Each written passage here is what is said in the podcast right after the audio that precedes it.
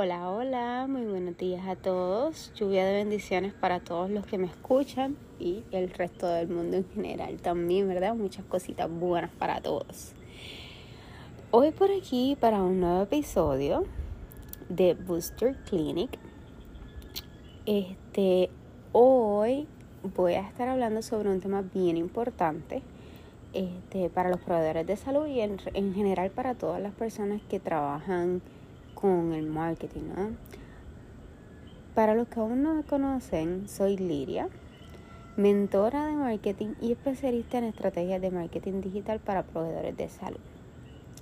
El tema de hoy es cómo hacer un plan de marketing para tu consultorio. Pero antes de comenzar, quiero contarte que este episodio es traído a ustedes gracias al programa Booster Clinic o BYC, el cual consta de 8 semanas de adiestramiento que te preparará con todo el conocimiento que necesitas para posicionarte como líder en tu especialidad, haciéndolo tú mismo. El tema de hoy es parte de lo que se trabajará en el programa. Te invito a que tengas papel y lápiz a la mano para que puedas anotar los puntos clave y si interesa ser parte de este programa, envíame un mensaje directo para enviarte el formulario de admisión. Este punto en particular que voy a estar discutiendo hoy, recuerda que es el mapa de el camino que vas a recorrer para alcanzar los objetivos todo marketing debe tener un objetivo establecido. Y esos objetivos no es solamente, ah, quiero que me reconozcan. No, esos objetivos deben ser smart. Y voy a hablar de esto un poquito más adelante. Así que cuando tú estableces esos objetivos, tú determinas algunas estrategias que vas a estar utilizando para alcanzar esos objetivos y periódicamente vas evaluando ese plan para saber si está funcionando y si tienes que hacer ajustes. ¿Ok? Ahora, sin más, voy a comenzar a especificar qué debe incluir ese plan de marketing. Lo primero que vamos a hacer es hablar sobre nuestra compañía, misión, visión, etc. ¿Ok? Nunca podemos perder de vista cuál es nuestra misión y cuál es nuestra visión y nuestros valores. Okay. Siempre tenlos escritos en un lugar accesible para que no se te olvide por qué tú estás ahí. Okay. Luego vas a evaluar la experiencia que ha tenido el paciente actualmente. Toma en consideración todo lo que se dice en el mundo del Internet, más también escucha lo que dicen los pacientes cuando te visitan. Gente, voy a hacer un paréntesis aquí, voy a contarles una historia de algo que me sucedió recientemente pues como todo ser humano, tengo, eh, digamos, no necesidad de decir, bueno, si son necesidades, no sé. El punto es que necesitaba visitar un proveedor de salud. Eh, yo tengo unas especificaciones particulares cuando visito un proveedor de salud. Este, y pues hice mi búsqueda en Google de este proveedor de salud con esas especificaciones que yo quería. Cuando hago la búsqueda, pues la realidad es que no hay muchos. Así que, este, dentro de las primeras opciones que encontré, entré a, una, que entré por un nombre que ni siquiera es el del, del doctor. Eh, cuando entro, veo que sus publicaciones son de hace más de tres años. Eh, sin embargo, me arriesgué a llamar. Y yo dije, bueno, ¿qué puede pasar? No hay muchas opciones, así que tengo que llamar. Cuando llamo, me dan el nombre de, otra persona, no, pero igual la misma especialidad. Este, me, me ponen en espera. Después que me ponen en, en espera, cuando finalmente me contestan, me dan la cita, qué sé yo, no me dan mucha explicación, me dicen tu cita está el fecha y ya. El día antes de mi cita, yo espero que a mí me llamen y me confirmen. Gente, eso no pasó. A mí nunca me llamaron para confirmar mi cita. Tampoco me enviaron un mensaje de texto, nada. Yo dije, bueno, yo tengo la necesidad, así que yo me voy a sumar por allí. Y si mi cita pues no era, me la cancelaron o lo que sea, este, pues estoy frita. Pues nada, llego a la cita y pues tenemos que entender, proveedores de salud, que en estos tiempos que estamos viviendo con la pandemia, ustedes han implementado unos protocolos en oficina que cada uno los tiene de manera diferente. Hay algunos que te exigen la prueba de, de COVID aunque estés vacunado. Hay otros que no, que tú con solamente presentar tu tarjeta de vacuna es suficiente. Entre otras especificaciones que ustedes han implementado en sus oficinas. Un paciente nuevo no va a saber cuáles son tus protocolos si tú no tienes eso puesto en las redes sociales o en un sitio web y tu secretaria no lo dice. Cuando no te confirman la cita el día anterior es peor todavía. Si yo llegué allí a ojo ciego. Veo en la entrada una fila de personas, o a una de las personas que estaba allí le pregunté cuál era el proceso y esa persona que no es empleada fue la persona que me explicó a mí cómo era que estaba funcionando esa oficina. Entro, me anoto, cuando me anoto, adivinen qué pasó con la secretaria. Sí, eso mismo. Me puso a dormir en espera para contestar una llamada que recibió. La llamada solamente lo que hizo fue buenos días, permítame un momento y la puso en espera mientras terminaba conmigo. La persona que está en el teléfono se siente frustrada y yo que estoy frente a la secretaria me sentí frustrada. ¿Ok? Esto no solamente me pasa a mí, le pasa a muchos pacientes. Y si nosotros tenemos una necesidad médica y vamos a visitarlo, pero puede ocasionar y puede resultar en que yo no regrese a ese proveedor de salud porque el servicio del cliente no fue el esperado, no fue el apropiado. ¿okay? Así que tenemos que escuchar a nuestros pacientes cuando nos levantan bandera de qué cosas nosotros como pacientes esperamos de ustedes, proveedor de salud. ¿Okay? Este, y pues eso lo pueden escuchar en oficina, lo que ellos dicen, y también lo pueden escuchar en el, eh, pueden monitorear palabras claves en el internet. Otro punto, regresando al plan de marketing, otro punto importante que debe estar en ese plan de marketing es hacer una evaluación de tu competencia. Cómo este otro especialista está manejando su oficina. ¿Tiene presencia en el mundo digital? Si tiene presencia, tiene website, tiene redes sociales, ¿Qué público ese proveedor de salud está desatendiendo? Él está atendiendo solamente personas de X, ah, de X cantidad de edad a, Y cantidad de edad o está atendiendo solamente hombres o está atendiendo solamente mujeres o esta especialidad puede hacer esto y esto y él solamente se está especializando en X, todo, anótalo todo, haz una evaluación completa de tu competencia. Ten en consideración que todavía, desafortunadamente, muchos proveedores de salud que no han innovado y que no han entrado en el mundo digital. Sin embargo, tú puedes anticiparte y por consiguiente posicionarte con mayor ventaja. Así que si tu competidor todavía no está en el mundo digital, aprovecha esa oportunidad y posicionate tú primero. Luego vamos a hacer un análisis SWOT o DAFO en español que aquí es donde notamos cuáles son nuestras debilidades, amenazas, fortalezas, oportunidades. Aquí es donde vamos a identificar qué cosas pueden ocasionar que nuestro consultorio se vea en peligro, qué cosas son nuestras debilidades, pero podemos mejorar, ¿okay? que esas vendrían siendo las oportunidades, y qué cosa no hay otro proveedor de salud que te dé la liga, ¿ok?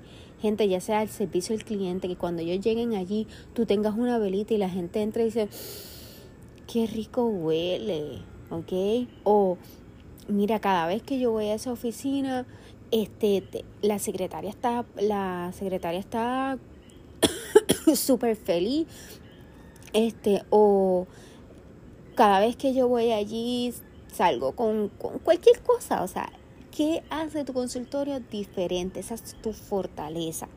Y yo tengo que decir que ese proveedor de salud que yo visité fue maravilloso. Su actitud era tan positiva que a mí me encantó. Esa es una de sus fortalezas y se la felicito.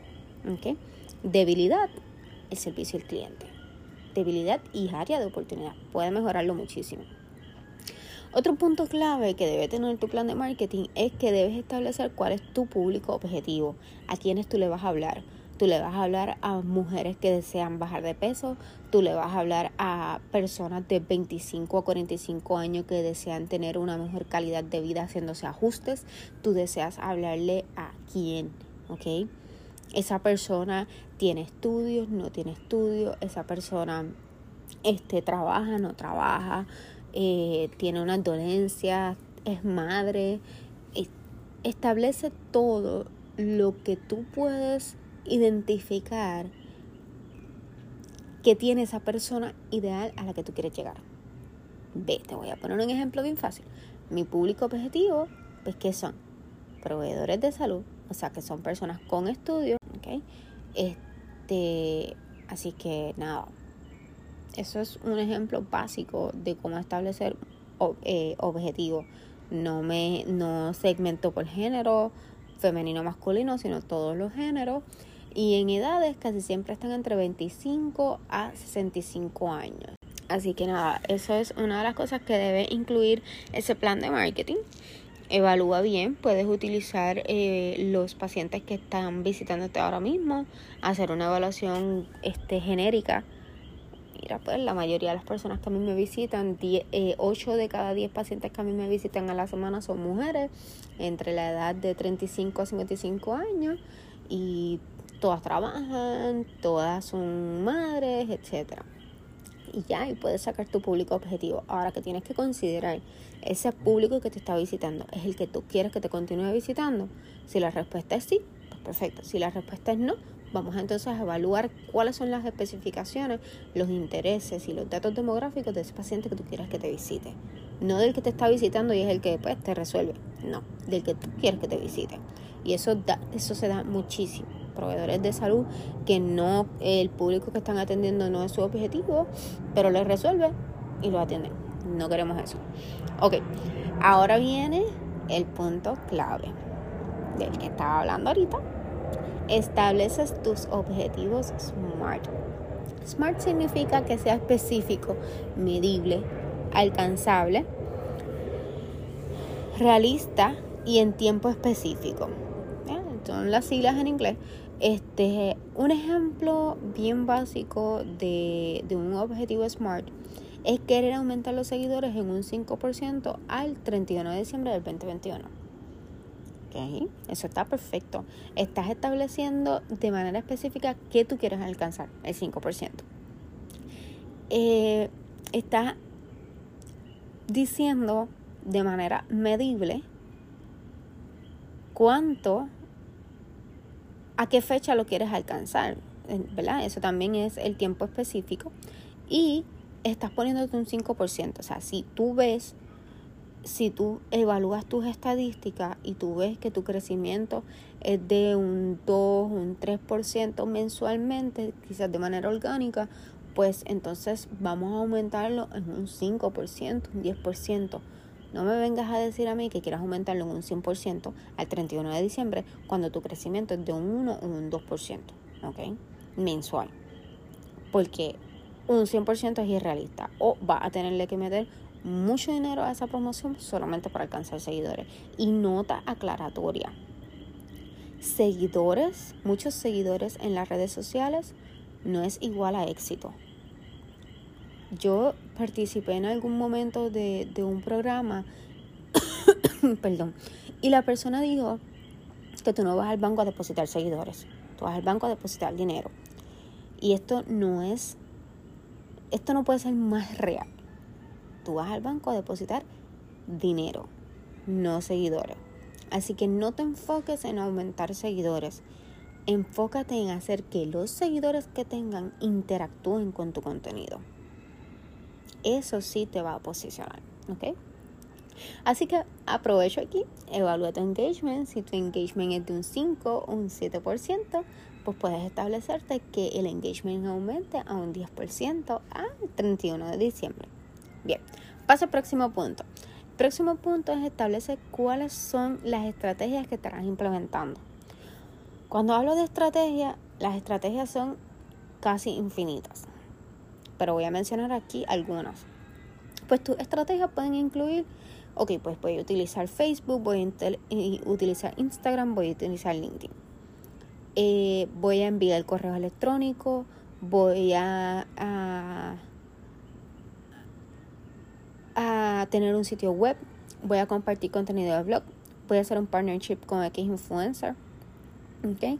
Determino qué servicio es el que voy a promover. Ah, pues mira, en mi servicio yo ofrezco este eh, maderoterapia o ofrezco este sesiones de familias incluidas, este, whatever, lo, el servicio que quiera, para mí, yo lo, yo lo llamo el servicio estrella. Este, entonces, decide que ese servicio es el que vas a promocionar. Decide que vas a hacer un post de promo y vas a promocionar ese servicio en particular. Entonces, ten en cuenta que ese va a ser la publicación a la que más dinero le vas a poner dinero, le vas a poner inversión para promocionarlo, ¿verdad? Porque es el que tú quieres que la gente sepa, que capture a la gente y que la gente te compre. Bien. Por último, vamos a determinar cuál será el presupuesto de inversión para mercadearte. No podemos pensar que no podemos a mercadear de gratis, orgánico. Sí se puede utilizar el mercadeo orgánico pero es bien cuesta arriba, ¿ok? Es un proceso que te puede durar años lograr posicionarte. Y el mundo digital te ofrece la ventaja de que tú puedes, con un presupuesto de inversión, llegar a más cantidad de personas. Exponerte aún más. Así que determina cuál va a ser ese presupuesto de inversión y entonces inviértelo en ese post de promo que va a ofrecer ese servicio estrella. Ese servicio estrella tú lo puedes tener establecido quizás por un mes, tres meses, seis meses y tú vas cambiando según tú veas que la gente lo quiere o no lo quiere. ¿ok? Una, una sugerencia aquí bien importante es que de ese presupuesto de inversión que tú tienes para mercadearte utilices el 20% para pagarle a la agencia si es que tuvieras que eh, acogerte a, a una agencia y el 80% es para invertir en los anuncios. Cuando hablo de agencia, puede ser que tú como proveedor de salud tengas que delegar la tarea de crear el contenido, tú tienes ya el plan de marketing, tú tienes ya el, la idea de lo que quieres eh, publicar, pero no tienes el, el, conocimiento ni tienes el arte para, para hacerlo, ¿verdad? Para llevarlo visual. Perdón. Para llevarlo visual a la gente. Así que tu presupuesto para pagarle a esa agencia debe ser un 20% de tu presupuesto total del marketing. Sí, aquí aprovecho la oportunidad para, contarte que si necesitas ayuda con esta parte, cuento con una plantilla excelente para hacer este cálculo. Se calcula solita, ¿ok? Este, y está maravilloso. Bien, te invito a que me sigas en las redes sociales como SocialBusPR y que aproveches y descargues la guía gratis con los objetivos e ideas de contenido que puedes estar implementando en tu consultorio. Eso es todo por el día de hoy. Te agradezco que hayas estado aquí conmigo escuchándome. Y eh, te invito a que escuches el próximo episodio donde voy a estar hablando cómo hacer el plan de contenido. Hoy discutimos cómo hacer el plan de marketing. El próximo paso es cómo hacer ese plan de contenido. Y lo voy a estar discutiendo en el próximo episodio. Chao, hasta la próxima.